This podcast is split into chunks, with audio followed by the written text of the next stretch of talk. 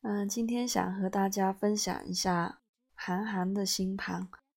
嗯，主要是这两天他有一个访问，是接受一条的访问。呃，大家都在说他是不是向这个社会妥协了？嗯，比较平和了，不像以前那么尖锐。那他自己也说，接受访问之后。嗯，总结了一下中心思想，在微博里面列了几条。嗯，关于他的星座呢，大家可能也比较熟悉。呃，他是八二年九月二十三号的，刚好这一天是呃处女座和天秤座的交界。嗯，他自己也很有意思啊。他一三年的时候生日的时候发的微博是说：“生日到了，感谢朋友们的祝福。在这个星座交接的日子里，我要宣布一件事情，大家不用再劝我了，我决定加入处女座。”那在两年后呢？呃，一五年的时候，他又发了一条，也是在生日的时候，说：“今天是我三十三岁生日。”感谢朋友们的祝福。三年前，其实是两年前了。啊，这这里我这个上升处女要 纠正一下，在这个星座交接的日子里，我选择了去处女座。今天我决定回到天秤座。呃，说送几张近照给大家吧，就发了几张 帅照吧，然后和。谁？周渝民那些挺像的那个照片发出来。那其实虽然生日在交接的这一天，但是他会有一个交接的时间。嗯嗯，那韩寒生日的这一天呢，交接的时间是下午的四点四十七分，也就是说。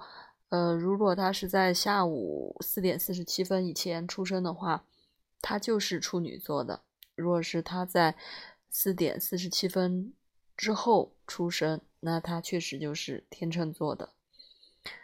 嗯，那大家不知道 觉得他像哪个星座呢？因为我觉得还不太好分辨，他还是比较给人感觉还是比较。嗯，平和，然后讲话的时候有点害羞的这样一种感觉。然后我今天发的一条微博也是说他其实交界就是在四点四十七分嘛，他是也自己也没得选的，出生时间就是确定了。那看他今天总结中心思想的这几条，一二三四五六七八这种。比较像处女座的风格。那我反正在网上也喜欢看一下大家其他人分析星盘的这种文章。嗯，那我关注的一个微信公众号“云天占星塔罗馆”。啊，不好意思啊，嗓子还是有点不舒服。嗯，云天占星塔罗馆，他也写过一篇关于韩寒的。他写的这一篇是，嗯，他应该是倒推的时间，说他是太阳处女座，上升也在处女座。那我按这位占星师的时间来看他的盘的话，那很有，还是挺有趣的。因为之前其实我也看过他的星盘，但是好久没看了。今天打开看了一下，也还挺有趣的。如果他上升也是处女的话，因为我自己上升也是处女座，我还是比较能理解他他这种感觉。就是有时候他其实接受采访啊、讲话，其实是有一点。腼腆和那个的感觉，不像他写杂文，可能大家印象中的那种感觉。那如果他上升处女座的话，他的命主星就是水星。而且他还是水星逆行的时候出生的。那你看他，其实讲话其实语速不快，然后，而且他这颗水星和土星还是合相的，所以又是在天平座，所以是是非常不是大家所认为的特别尖锐的那样一种感觉，其实是，嗯，比较平和的，比较。追求这种公平啊、协调的这种一种方式，而且水星和土星合相的话，就是会感觉，呃，嗯，是因为土星是一个延缓的星嘛，和水星合相也有这种，呃，延缓啊，嗯，放慢它的速度的这种，加上它本本身水星就是逆行的，嗯，所以其实。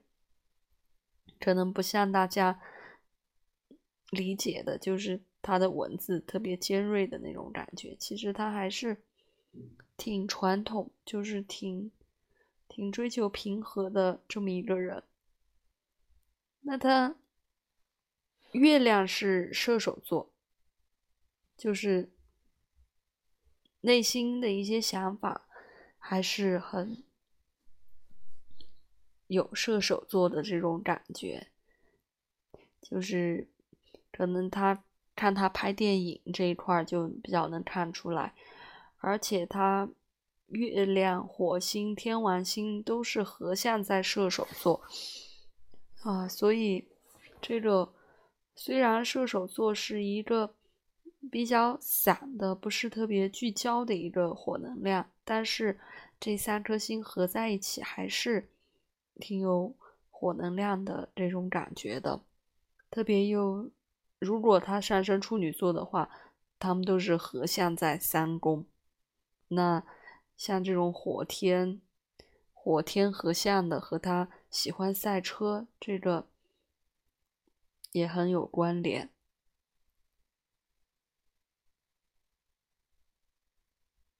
那他特别就是喜欢。拍电影啊，嗯，赛车这一部分，我觉得和他的呃射手的能量是很有关联的。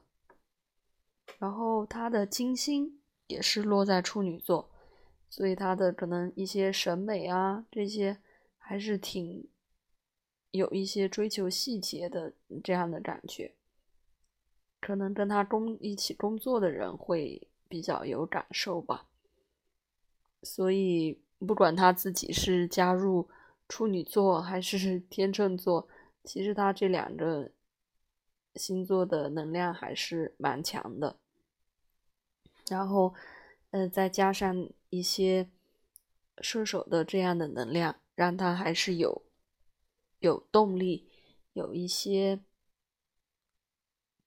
对理想啊、对远方的这种向往、一些愿景。让他去做一些事情，嗯，所以就他的星盘来讲，嗯，看他今天微博的这这块儿，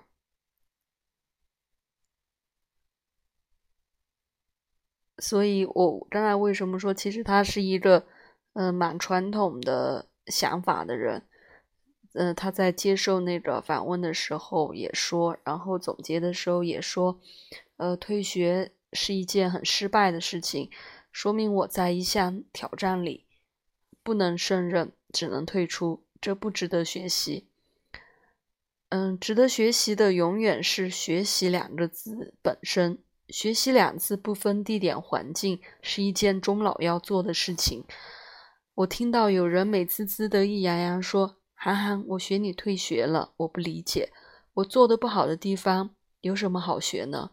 为什么不去学我做的好的地方呢？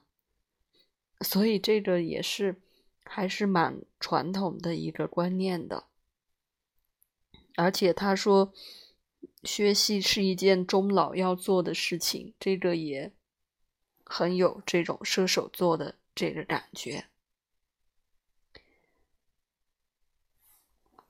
所以，因为他如如果是那个上升是处女座的话，相当于他太阳也在一宫，他的群星大部分都是在前三个宫嘛，还是跟自己呃连接比较多的几个宫位。然后一宫就是自我，二宫就是积累，三宫就是表达。我觉得跟他 做的事情还是蛮像的，就是一个首先是有自己的想法观点，呃，然后通过积累之后，用文字表达也好，用写作表达也好，还是用电影来表达，他不是还写歌词吗？所以这个。还是挺能体现他星盘上的这种能量的。嗯，我挺喜欢他微博总结的最后一条。他说：“平时睡觉很晚，要是被割草机或者装修的杂音吵醒了，我会很生气，然后睡不着；被小朋友吵醒了就很开心，然后转身就睡着了。”所以，一样的事情，不一样的心境很重要。世间一切很简单，就看喜欢不喜欢。所以，这个也是体现他，嗯，很以有自我的这种一种能量。嗯，简单嘛，一切很简单，就看喜欢不喜欢。这这是有一点像白羊座的感觉。那他的。太阳、水星在一宫的话，就是有点这种类白羊的感觉。呃，心境很重要。嗯，射手座的这种能量也体现了。嗯，那今天关于他的星盘就分享到这里。嗯，他最后这句话也是，就用他微博的这句话作为结语吧。最后，祝愿大家新的一年自由快乐。这自由快乐真的是月射手座人的心声啊！好吧，大家晚。